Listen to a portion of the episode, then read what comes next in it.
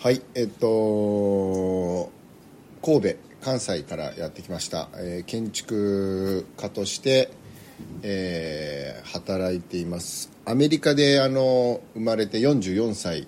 人生、まあ、半分ぐらい海外で過ごして、えー幼少期から、まあ、絵が描くのが好きで画家になりたいっていうところから建築家にこう夢をシフトしてで大学で建築を勉強して卒業とともにドイツの設計事務所で、えー修行を積んであの一昨日昨日亡くなられた小沢誠二が僕の「音楽武者修行」っていう本を書いてそれに憧れていたので「えー僕の」っていうのをなくして音楽を建築に変えて「建築武者修行」っていう本を書きました。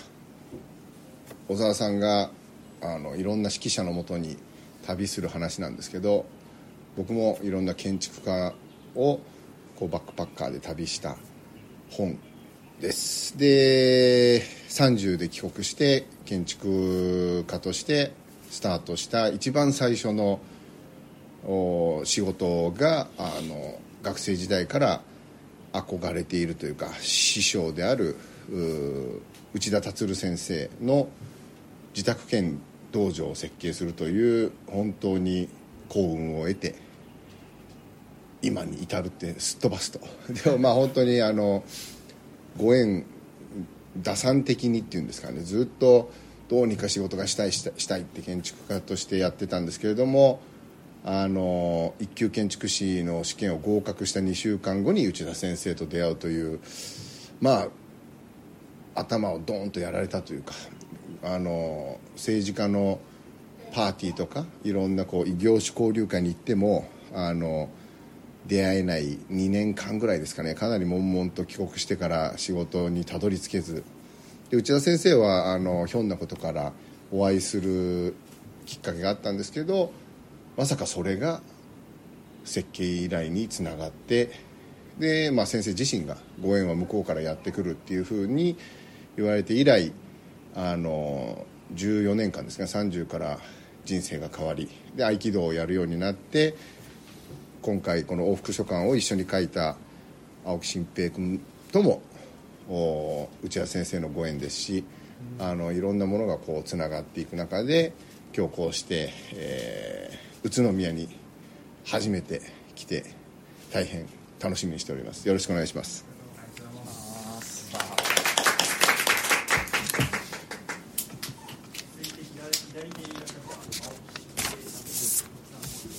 あお願いします。あ青木と言います。よろしくお願いします。どうも。えーっと僕は埼玉県の浦和市っていうところで育ちましてえーっとうんただ宇都宮には初めて来ました。本当に申し訳ないんですけれど 申し訳ない。上野駅から電車に乗るときにもう宇都宮線でも高崎線でもいいやって。どういうこと？浦和は止まるよって。そういう人生を送ってきた。ことでちょっと宇都宮を軽視しすぎてきた。軽視して。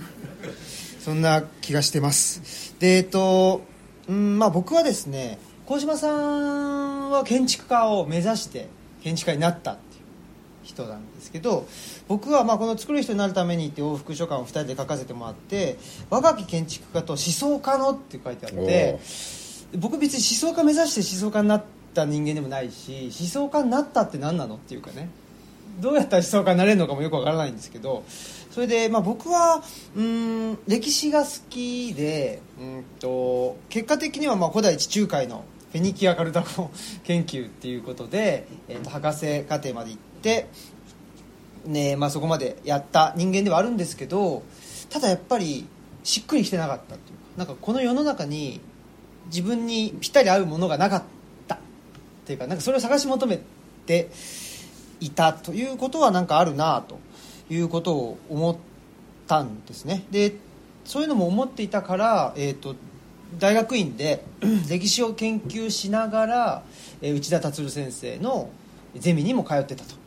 つまりその歴史をけん歴史にも興味があるしでもこの歴史を研究できる今の世の中社会そのでやっぱある程度余裕がないと過去のことってに目を向けられないしえ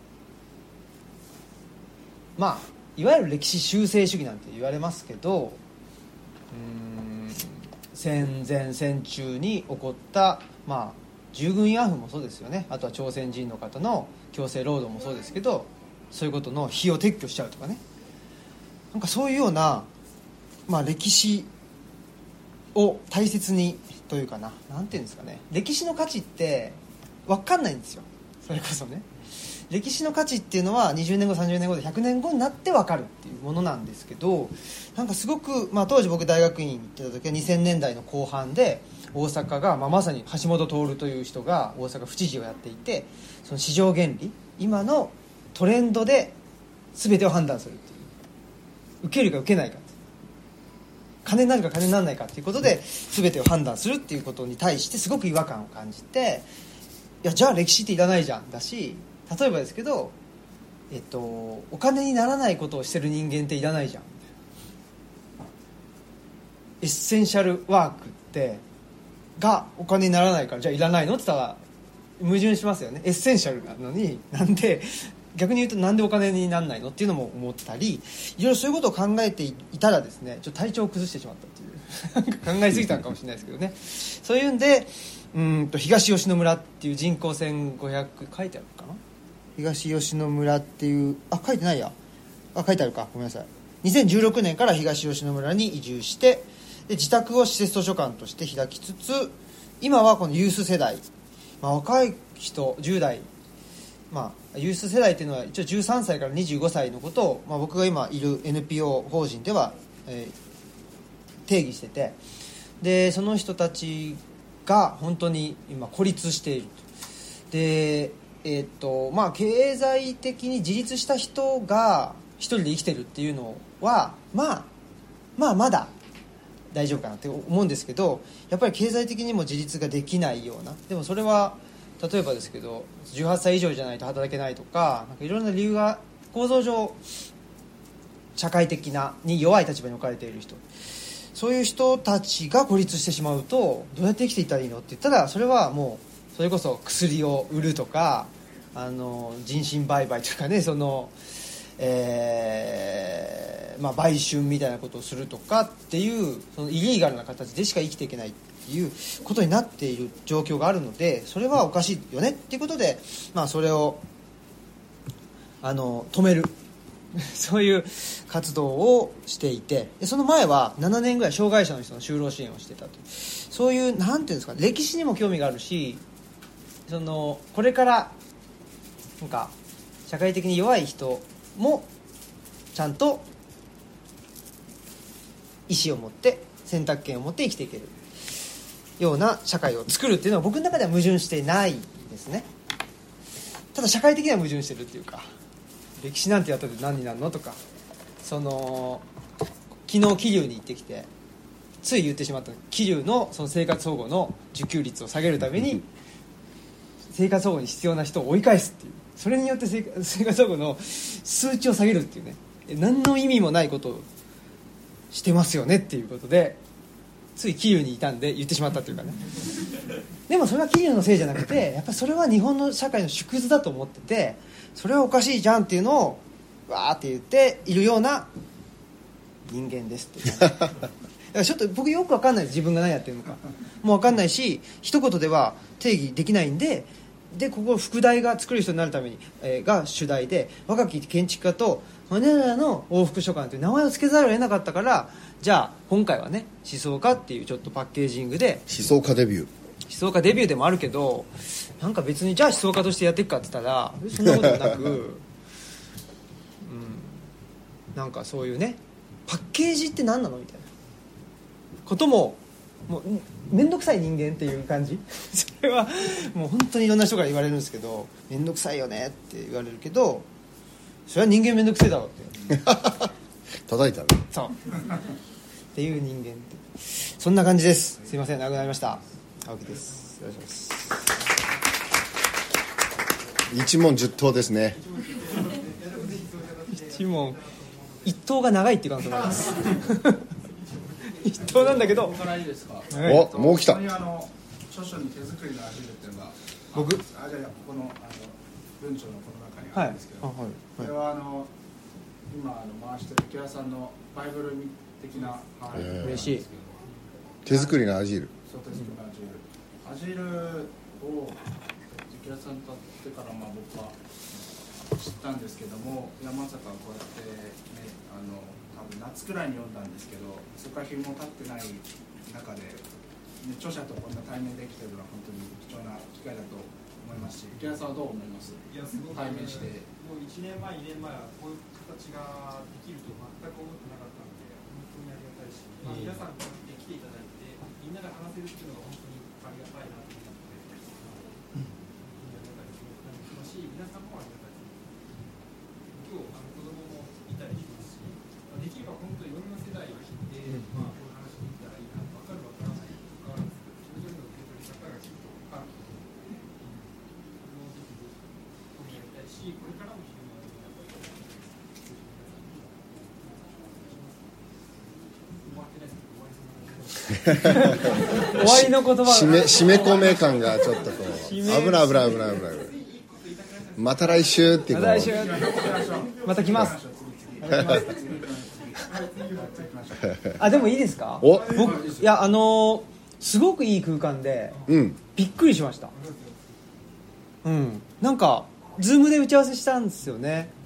その時になんかそのね藤田君がなんかほっそり見えたよね。あそういう話じゃないけどズームでちょっとはいだったいやなんだろう。なんかこういう空間を作ってると思わなかった。別にじゃあどんな空間を作ってるのかとかじゃなくってなんかちょっと意外でしたね。意外。うーん。うんだうん何が意外だったのかっていうまあちょっとこ これからねお話しする中でその答えが出るのか出ないのかちょっと分かんないんですけどなんか想像以上になんですかね僕らあのもう10回そうなんです。よあここれ言わなきゃいけないね。10回ぐらいトークイベントし続けてるんですよ。2人でね。これ7月に出8月に出たちょっと。し静岡も行ってましたもんね。先週静岡に行ってて。8月20日に出た本でまだ6ヶ月経ってないよね。89101112、そうですね。10 6ヶ月で12回目今日で。これはあのー我ながら初めての経験であの本を僕は何冊だろう。9冊ぐらい出版させてもらってるんですけど、やっぱ編集者が本本って書いて終わりなんですよ著者としては。であの紙になって瞬間にもう印税っていうのが発生して1割もいただくのでもう仕事としてはもうそれで終わるんですよ。僕は建築家なので仕事はむしろクライアントがいてクライアントからいただかないと仕事にならない本の方は仕事を先にして誰に届くかクライアントがわからないっていう。でなのでできたら終わりなんじゃなくてトークイベントなりその届けたいんですよ僕は。あのどんな人が読んでくれるんだろう。でそれをイマジネーション想像しながら書いてるのでその新平との往復書簡も往復書簡なんだけれども新平の向こう側にいる読者とも対話しているっていう。でトークイベントをするのはその読者の方々が目の前にいることであこういう人に届くかもしれないとか。で普通はあのやらないんですけどもう12回もやってるともう読んだ人みたいになるもう あのだって読む出版記念なのでそのまだ読んでるわけないのにもう永遠とやってるんでまだやるか出版ツアーみたいな。っていう体でやってると、あのであの言いたいのはいい空間ですねっていうあのパスっていうかとあの言葉もそうなのはその12箇所東京も京都も大阪も都市もやりました。でも高知九州今北関東ツアー昨日から気流。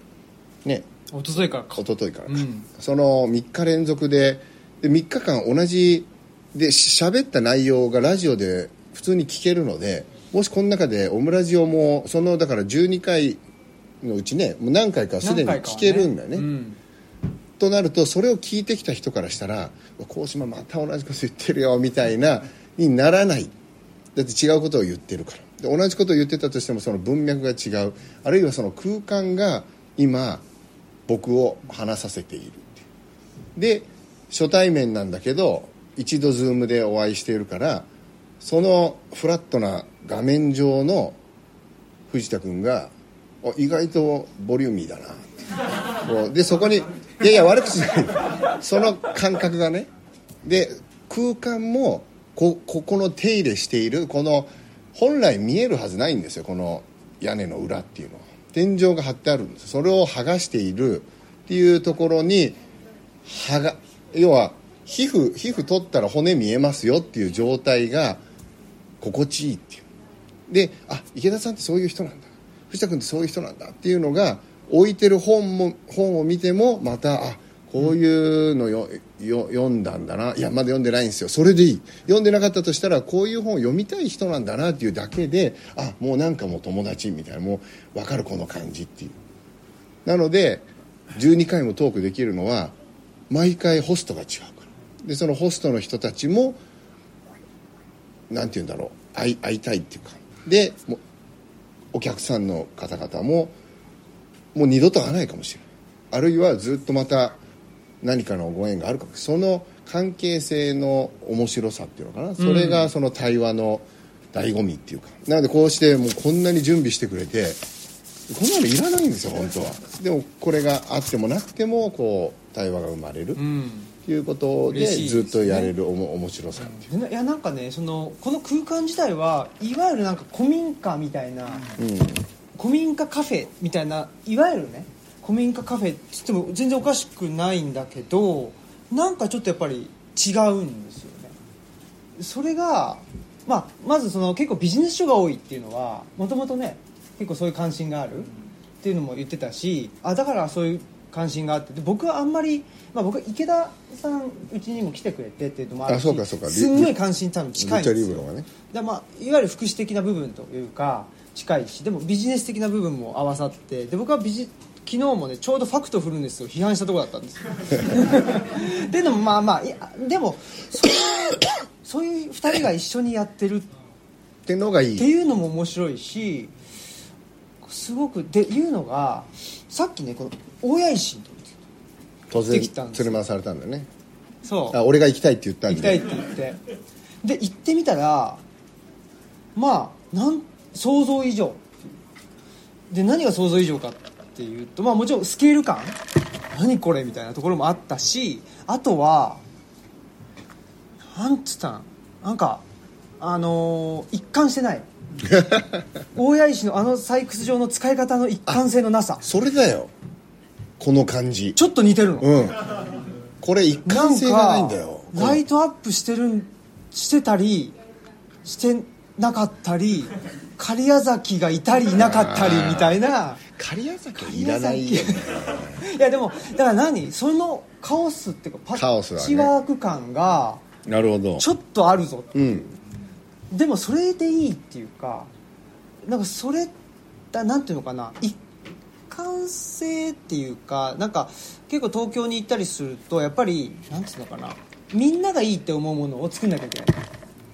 そそうするとどんどんなんかカルピス薄まっていくみたいなああ感じやだね薄いカルピス。薄いぬるい誰にからも批判されないようなものが出来上がるみたいな。うめえってならないね。ならないっていう、うめえとか濃いわみたいなのにならないっていう。でそこをなんか狙っていくのがなんかまあ我々はそうつまんないと思っちゃうからそういうところには行かないんですけどそうするとなんかねなんでこんなところでこういう活動を、まあ、昨日も言ってたんだけどなんで儲かんないのにやってんの？儲かいないって言うなって 儲かるかもしれない。それはもうめちゃ僕とはリスペクトっていうかそこにピンとくるんですよ。なぜこの人はこういう場をわざわざやってんだろうっていうそのわざわざっていうのが人間だからこそわざわざやってるし、生き物っていうか。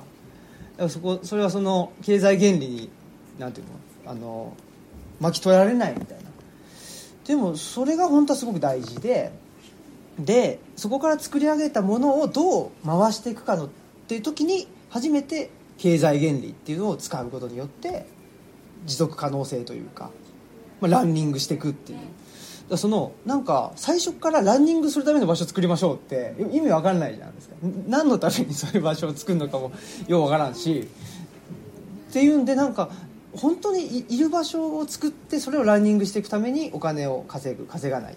どうやったらあのペイするだろうっていう発想は必要だと思うんですけどなんか別に必要でもないものをガンガン作っていってでなんかこういうの作ると人って来ますよねみたいな。観光客呼べますよねみたいな。これがおしゃれなんですよねみたいなことしてもなんかあんまり本質的じゃないっていうかなんか僕はそのこれあなたってこうですよねっていうのをされた時に傷つくんですよね。あ自分を見てくれてないんだっていうか。自分 その東吉野村っていう場所に移住した男性で福祉の仕事となんか歴史をやっている、まあ、ここまで言っちゃうとそんなやついないんだけど 東吉野村に引っ越した、まあ、若者みたいな。ちょっと話聞かせてください。パッケージされていくパッケージされていく。で移住ってどうですか？みたいな。でその背景には移住をして自己実現してどうですか？みたいな括弧があるんですよ。そこに落とし込んでいく落とし込まれようとしてる。でそこの答えくださいみたいな。面倒くさいんですよ。はみ出ちゃってるんですよ。はみ出ちゃってる。だから強引にこの思想家っていうのにも入れてみたんだけどやっぱりはみ出るはみ出ちゃうみたいな。常にはみ出る男っていうそねう。でもそれがやっぱり生き物っていうか、ん人間ってそうじゃないっていう。でもう一つそのこれがなんで親石的なのかなと思ってたのは対談っていいんですよ。あの喋ってるうちに考えれるっていうね。それであのさっきはこの天井を剥がしたっていうことを言いましたけど、まあ、これ更地だった時代があるわけですよね。でこれを建てようとした時にまず柱が立って梁が乗ってっていう。でその番付が見えるっていう。でこの番付っていうのは本来見えないんですよ。天井を張ってしまうから。剥がしたからこの番付が見えるんだけどその意味が何なのかっていうこと。だから今ビジネスで何々のためにっていうことをそのためにやらされてるのが嫌だって。だって何かのためにやるっていうことはすごく大事大事でいいことなので全否定はできないけれども得てして何かをやったことのそのフィードバックっていうのは後からにしかわからないってあえ平和のためになんとかだっていうんじゃなくて死ぬ時にああ平和だったなっていう過去を振り向いてだ平和を目指してるんじゃなくて平和だったねっていう。でそのここが大谷石的なのはこの柱は間違いなく後から補強してるんですよ。でもその剥がすっていう一貫性でいくとどんどんその、あらわにする。でもプラスもしてるでしょ。その新しく塗り重ねてる。補強してる。だから足し算と引き算をしているっていう。だからまあサグラダ・ファミリアもそうなんですよ。サグラダ・ファミリアってもう作るのが大変すぎて完成してないのにリノベーションしなきゃいけないっていう。だからやばいね。これその状態じゃないですか。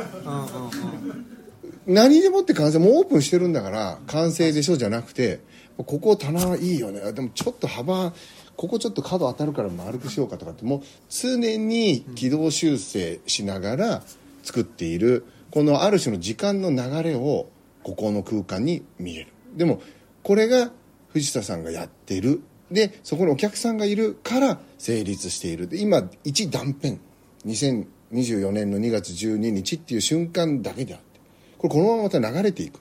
それが新平が一番最初に言ってた歴史を研究しているっていう。歴史はその時間の大波のでその意味がわからないみたいな話を多分してたと思うんだけどもう30分前の話で忘れちゃってるからね何話してたか、でその歴史の意味が後から分かるっていうのが今昼寝っていうね場所がどうなっていくのかっていうのはあの大谷石行ってみて僕が行きたいから行って絵を描いてたんですけど暗いんですよ、まあ、寒いのはもう想定内。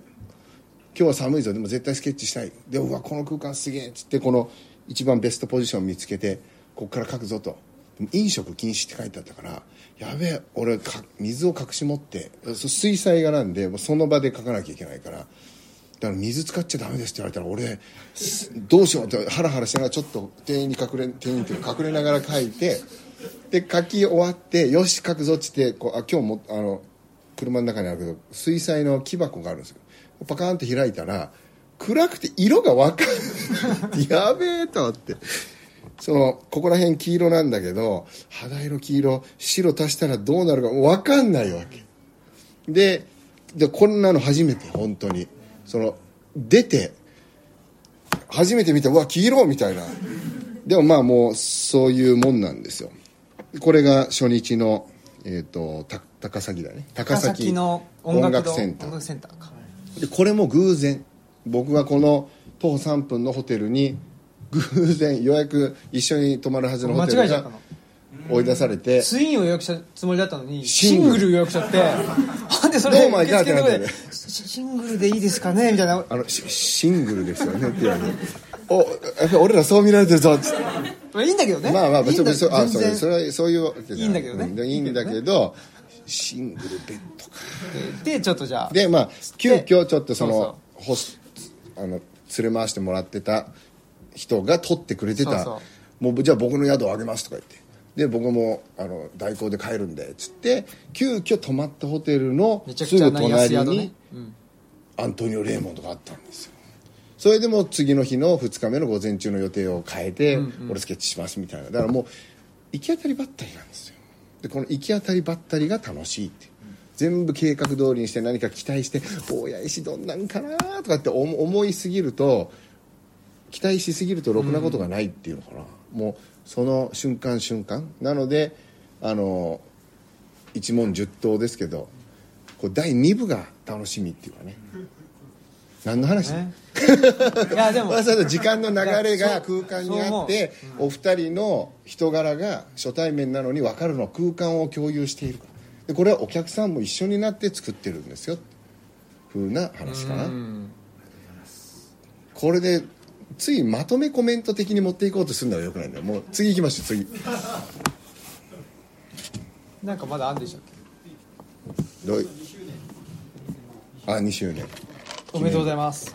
2周年すごいですよ。だからこう変変化の過程にある。大谷石もいつどこから掘ったんだろうっていう時間の流れをつい想像してしまうっていう面白さ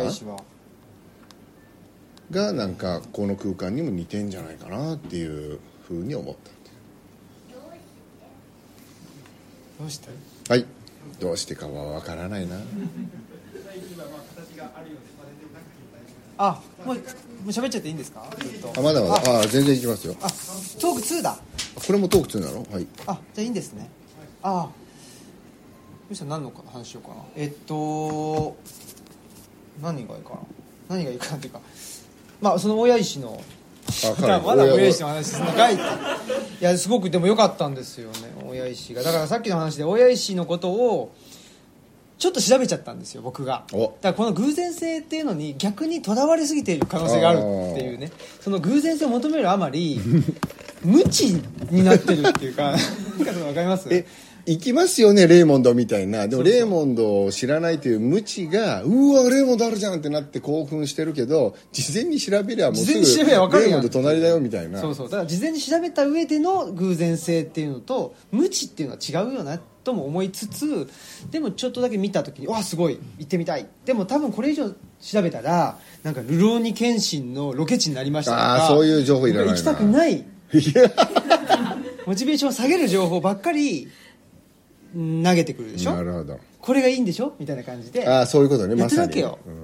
だからよかったです。調べきらなくてそこは。うん。だからそこのちょうど良さをどこに持っていくのかっていうことででまああの僕はですね、まあ、これなんかさっきから資本主義批判みたいなことばっかりやってるんですけど決してそんなことはなくきちんと目的のためであればお金を使うっていうのはめちゃくちゃ重要なことだと思うしそのためにお金を貯めるであったりお金を稼ぐっていうのはめちゃくちゃ大事だと思っていてで、まあ、この「山岳ノート4」っていうこれ毎年日記を出版させてもらってるんですけどこれが最新の日記で去年の日一昨年か。2002ん？2020 4は？一昨年。2022年かな？去年のだから1年前でしょ？ででか書いてああるんですけどその山村に図書館を作る両義性に身を浸すっていうことを言ってて両義性っていうのはまあ矛盾するものっていうかアンビバレントっていうかだからその今言ったようにお金を稼ぐっていうこととお金を稼がない稼がないで稼げないであったりっていうのはそのお金っていう次元で見ちゃうと矛盾するんですけどそれを同時に持つことが人はできるんですよ。だから金持ちニートみたいな話。金持ちニート。まあどっちやねん。どっちやねんってまあそう確かにそう。だからそうキモいうのがかわいいとかね。まあそうだね。可愛いけどもキモいみたいそう。なでそれってキモかわいいがなんで両立しないのかって言ったら同じ尺度で見てるとうん。キモいキモいっていうのは可愛くないっていうこと。それはキモかわいいは両立両立しない。でもキモかわいいは実は違う次元の2つのレイヤーを重ねてるんですよねでもそれが対角線上に遠いっていうところがポイントでしょ？そう遠遠さもポイントだしだからそのお金がもおお金を稼がないんだが豊かであることとかっていうのは成立しますよね。それはなんかあのウルグアイの大統領とか言ってるじゃないですか。うん。だからその貧しいんだけど豊かであるっていうのはそれは聞く人に聞いたらそのハイクラス転職サービスを進めてくるような人間から見たら「いやそれおかしいでしょ」って貧しかったら不幸せじゃん。年収高いからゆね幸せなんでしょ。豊かでしょ。っていうふうに言うかもしれないけどそうじゃないんだよ。ってだからその軸が違うじゃん。ああそういうことか。社会的な軸を見たらお金が高い方が幸せなように見えるんだが生き物として見たらそのえ年収を稼ぐ高い年収を稼ぐためになんか休みがないとか友達をどんどん失っていくとかそういうことになっていってやっぱり人としてあとはだからその目的を達成するためにそのね生活保護の受給受給率を下げるために追い追い払う。とにかく数値を下げるんだっ困ってる人がいるのに。ね。とか、まあ、そういうことになってしまうと。だから二軸というか2つのレイヤーっていうのを持つっていうことが実はとっても大事。うん。でこれが一元化されてしまうと。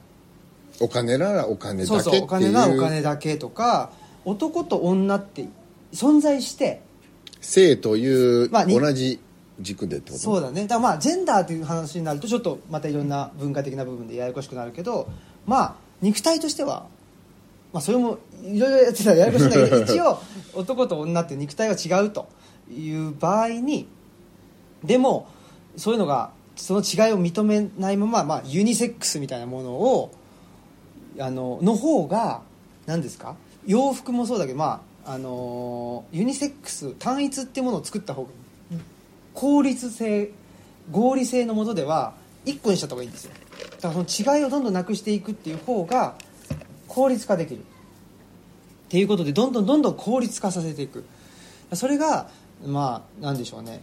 例えば藩とか日本江戸時代のね藩とかで言ったら、えーものすごくあったわけでしょ？200いくつとかあったぐらい。だそれぞれに、まあ、ローカルの法律があったわけだけど、まあ、プラスその武家諸法度みたいなあのまあでもそれは農民には関係なくて武家に関係がしてたみたいなそういういくつものレイヤーが実はあったのにその日本国民全体に共通する法律みたいな風にまあ近代になってそういう単一化一元化していったわけですよね。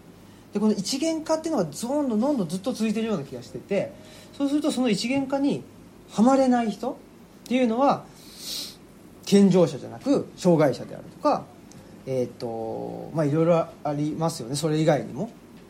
その困ってるんだけどその一元化された制度にはまれないっていうことで結果的にその人が一番実は困ってるっていう。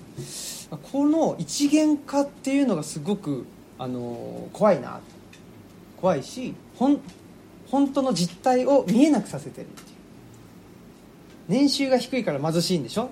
だから困ってるんでしょ？っていう話になっちゃうんだけどいやそうじゃないというか年収は低いんだけど豊かに暮らしてますっていう人もいるしすごくお金を稼いでんだけどもうなんか働かないといけないって思っちゃってそのなんだろうな。なんか夏体調崩しちゃうけど点滴打ちながら働いてますみたいな人ってこれは年収は ね高いかもしれないけどハッピーなんだろうかみたいな。部分もあるっていう。だから僕は、うん、生活保護を受給してよしてるしてないじゃなくその人がハッピーかハッピーじゃないかっていうところがやっぱり重要でそのために生活保護を受給するっていうのはそれはいいじゃん。もちろん。だし生活保護受給しててハッピーじゃないんだったらそれは問題だしで生活保護が受給してないんだけどハッピーじゃないっていうね。稼いでるけどハッピーじゃない。それも問題だしみたいな。やっぱハッピーかハッピーじゃないかっていう部分でもうちょっと、あのー議論できる時間、まあ、こういう場ですけど。場もそうだし時間とか余裕。それを社会の中に取り戻していけたらいいなっていうふうに思ってまあこれは全編にわたり僕としてはそういう話をしているつもり。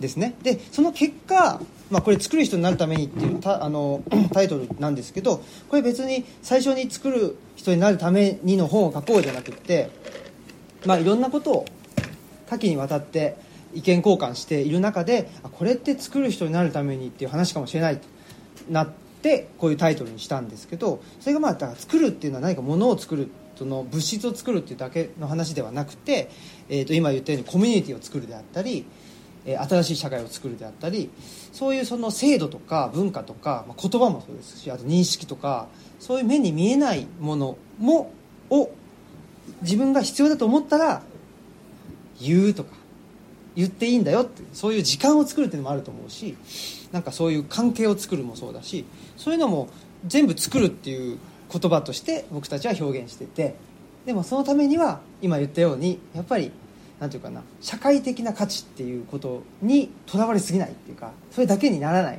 やっぱ生き物としての価値心地よさとかねハッピーであるみたいなところを二軸を持ってそのまあそれが時に対立したりするんで、まあ、両義性に身を浸しながら生きていくっていうのがいいんじゃないっていうことを言っている。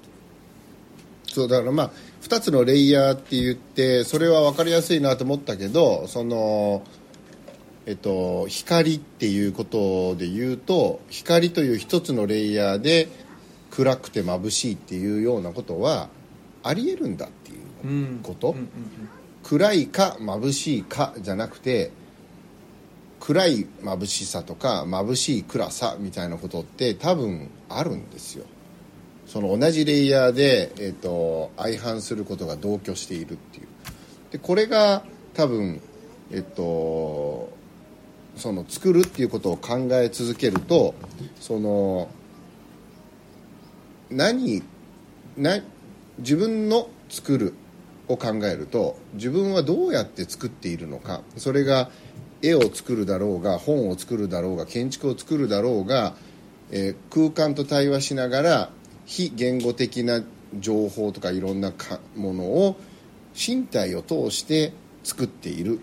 それは脳脳内で考えたりすることもそう。でその状態でどう作り続けるのかっていうふうに思うと自分の外側の世界と自分の内側の世界を丁寧に見る。感覚を研ぎ澄ます。解像度を高める。世界をなるべく正確に見る。で世界その世界の見方をどう自分が世界を見たかは自分で手を動かさないと。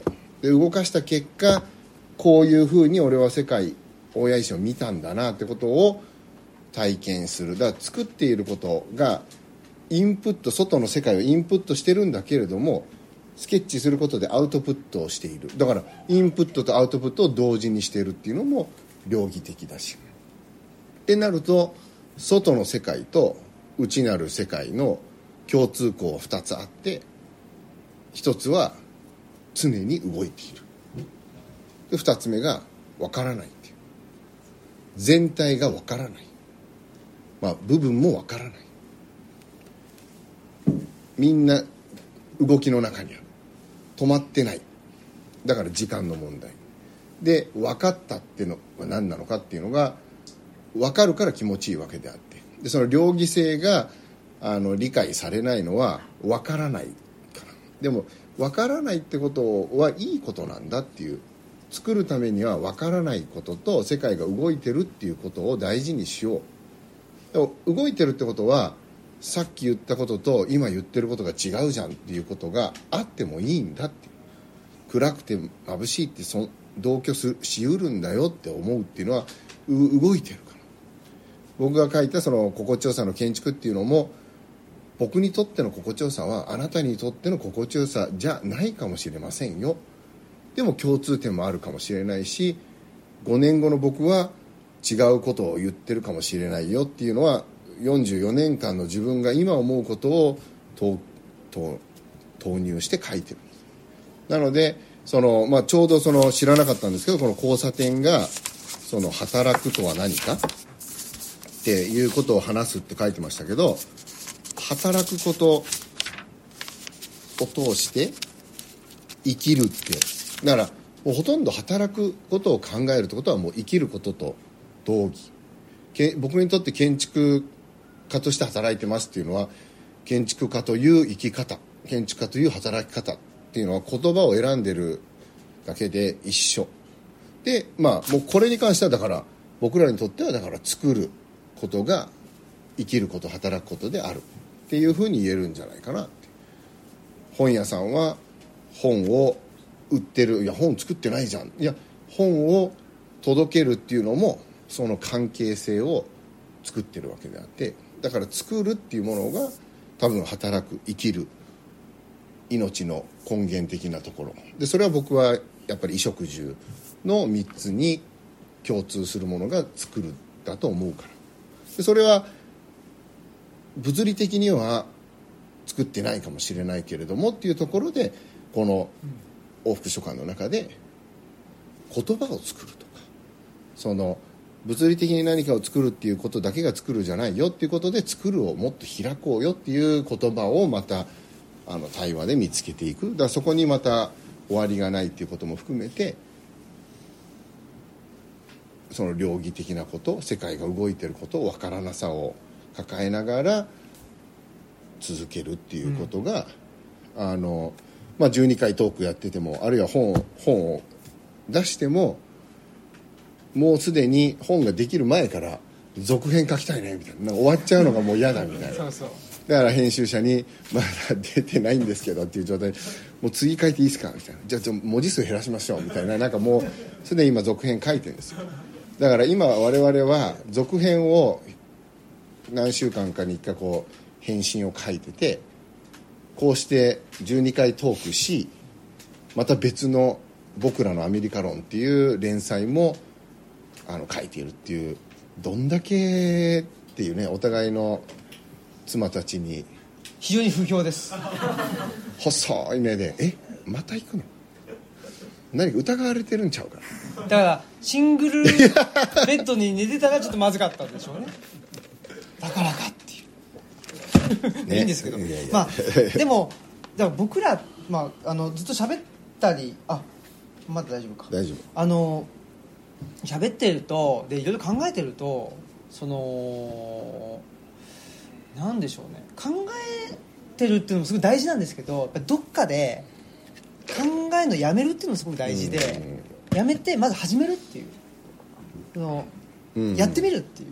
そうね。でそれするとなんすかね。まああのこういうのもそうですけどこの板の厚みとかねさっき言ってたけどこの角っこがとか。こっちは角出てんのにこっちちゃんと面取ってるでしょこ本当だ。うこれ多分だぶつかって痛かったの誰かが。でこっちは忘れちゃってた。まあ、動線上 A 型の人がこっちを取って B 型の人はこっち通るから多分当たるみたいなまあとかね。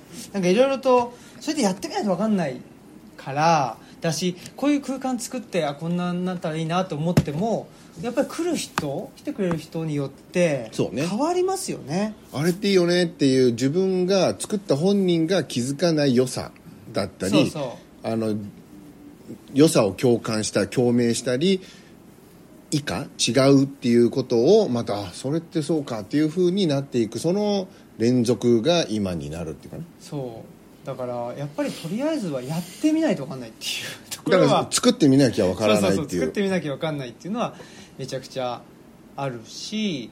でもまあっていうのが一個あるのともう一個はもうすでにやってますよっていう、うん。そこに気づいてないっていう人もたくさんいて、ね。それはまあ今回働くって何かっていうことでああるんですけど働くっていうのが今の時代だとやっぱりその対価をもらうこととセットになってるっていうお金を得るっていうのセットになってる。そうだね。でこれはまあ僕僕に言わせりゃですね。お。あの働くっていうことではあるが働くこととイコールではないっていう。コールだよことですね。働くの中に含まれてはいるっていうことだと思うんですよね。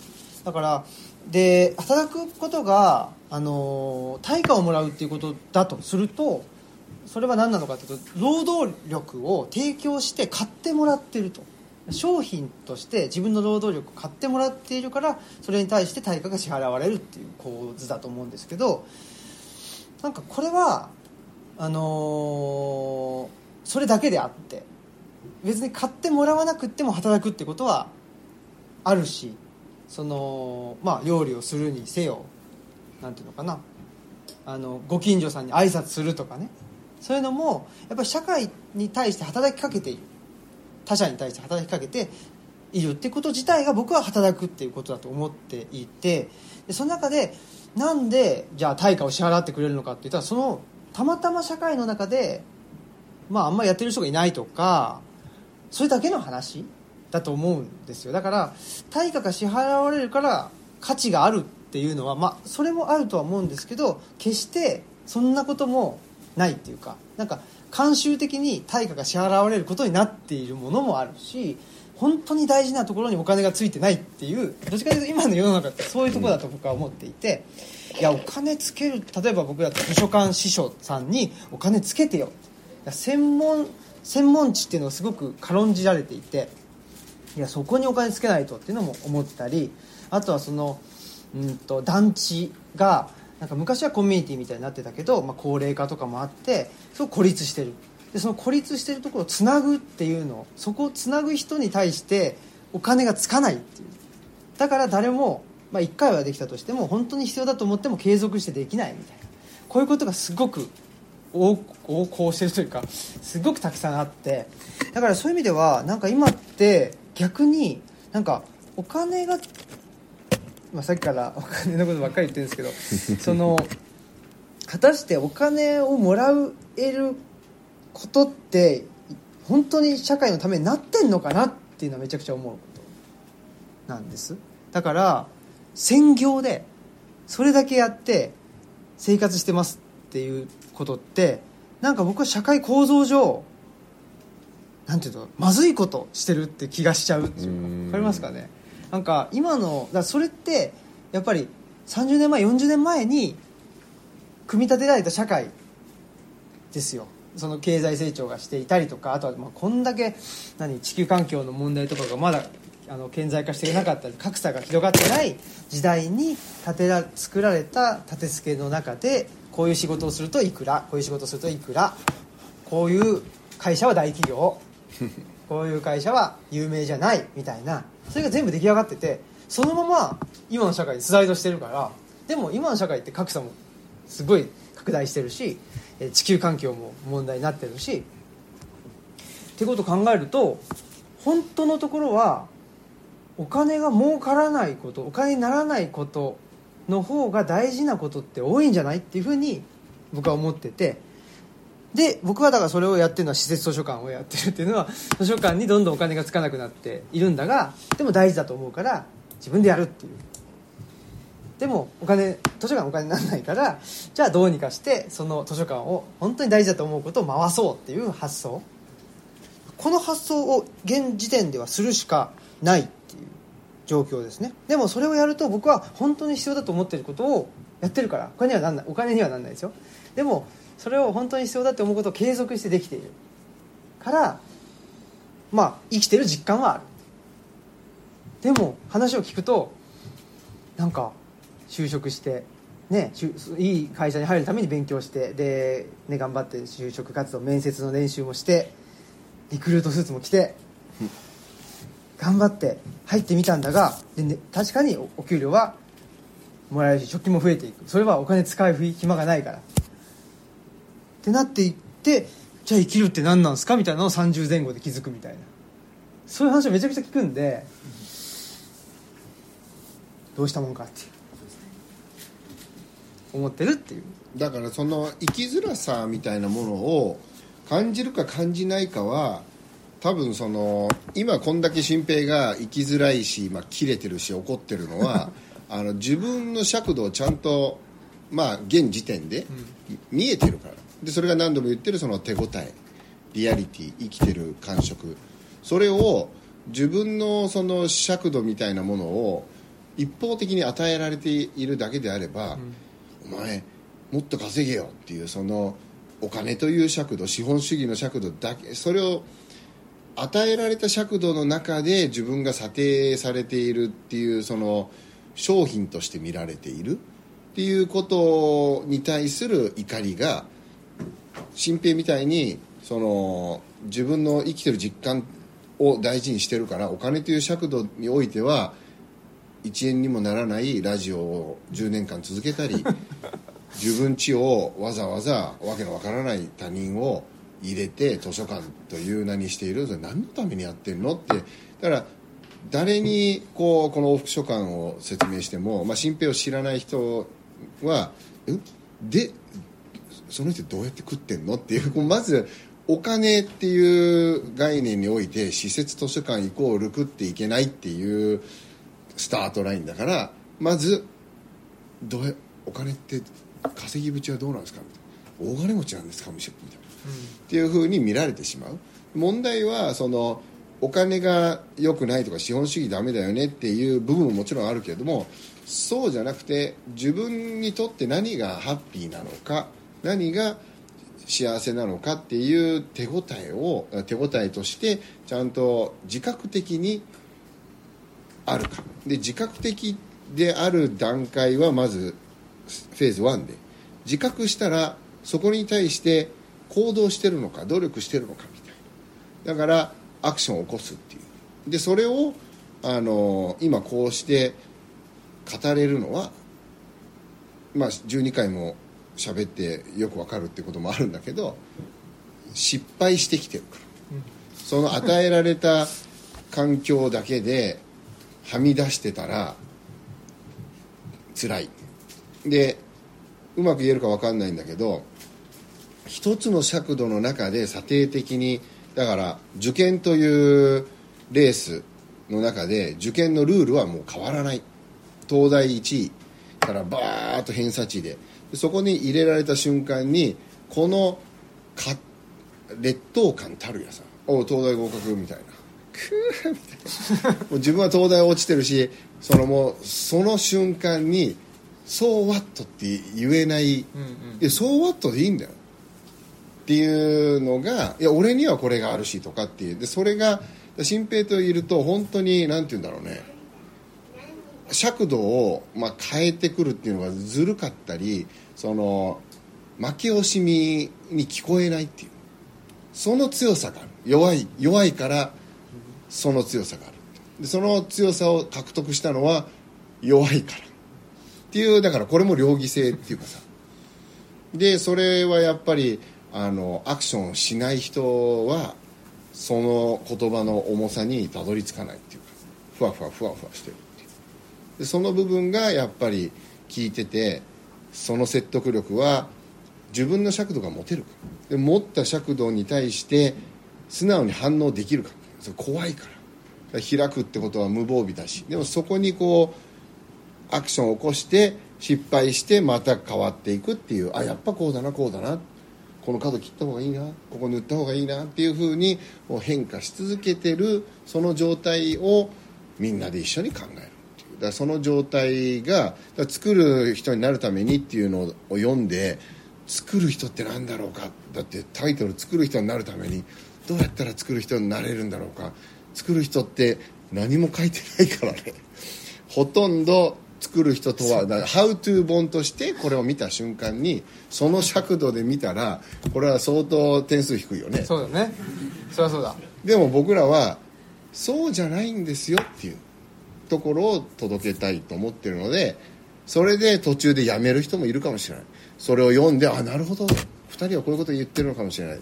それをどう解釈するかは読者次第。それがこうした場で顔を見て対話が生まれてっていうのを求めてるので僕ら別にそのお金で交通費出るんかなとかっていうふうにこのトークイベントをそのお金という尺度で成立させようっていうことをでもお金は大事っていうこのだから両義性をずっとやっていくっていう、ね。だしああまあそのやっぱり人間って意味不明なことってできないと思うんですよ、考え理性的にね。うん、理性的だしその生き物として腑に落ちないことあ腑に落ちるやり続けてる。からしんどい。だからこれだけ僕うつ病の人増えてんだと思う。うんそれ絶対関連してると与えられた尺度ね。そう。やっぱ障害ってもそうでしょ。障害もそうだしやっぱり健全な人がマジョリティでだからお前は障害者だっていうふうに言うわけでしょ、うん。それって違うよねっていう。その指さされたっていうかそのパッケージされた障害って社会という構図の中で生まれてるんじゃないのっていう視点で見ると、あれ？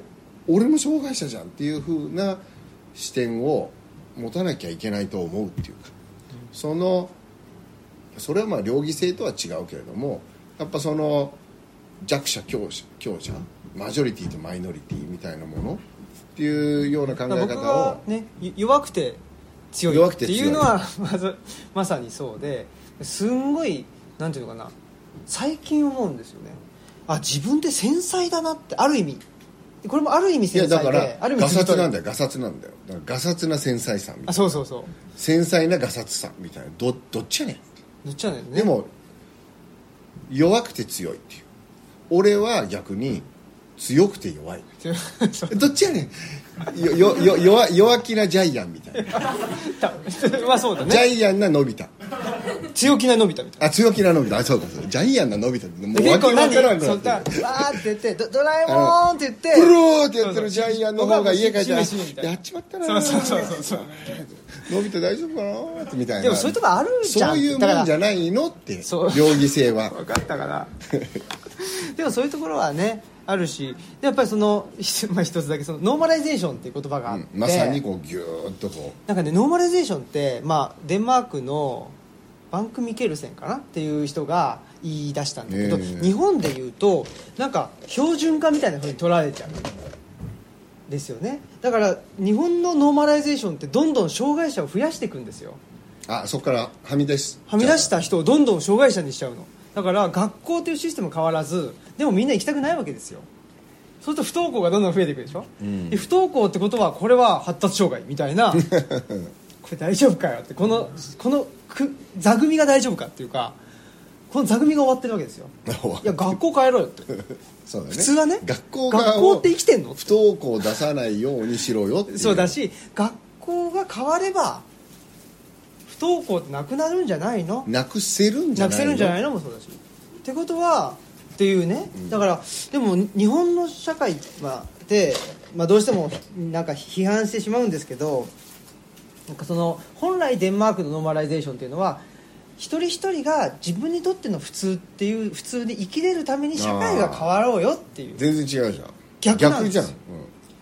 だからいろんなことがなんか日本のうん。日本、まあ、西洋の文化これがいいって言って仕入れるわけですよ。SDGs にしたってそうだしなんかいろいろね、まあ、そそれこそ北欧のなんか教育がいいとか言って仕入れたりするんだけどそれをなんかやっていくうちに 結局全然その本来のものとは違う形になっていってしまうっていうのがなんかすごくあるなと思ってそのまあ象徴が僕にとってはノーマライゼーション。なるほどね。だしダイバーシティもそうですね。ダイバーシティもそうだけどダイバーシティって本当に常に摩擦が起きているっていう。うん。それが前提。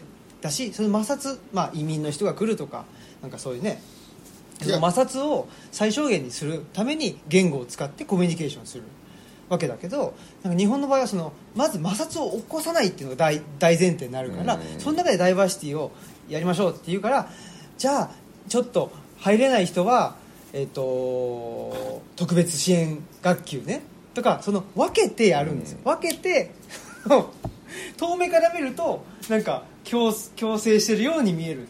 でもそれって分けてる時点でめちゃくちゃ差別的なんですよ実はね。うんいやだからダイバーシティってまずそうじゃん、多様であるべきだよねっていう多様であるっていう状態とダイバーシティっていう言語化する一つの単語単語ってまとめるってことだからね。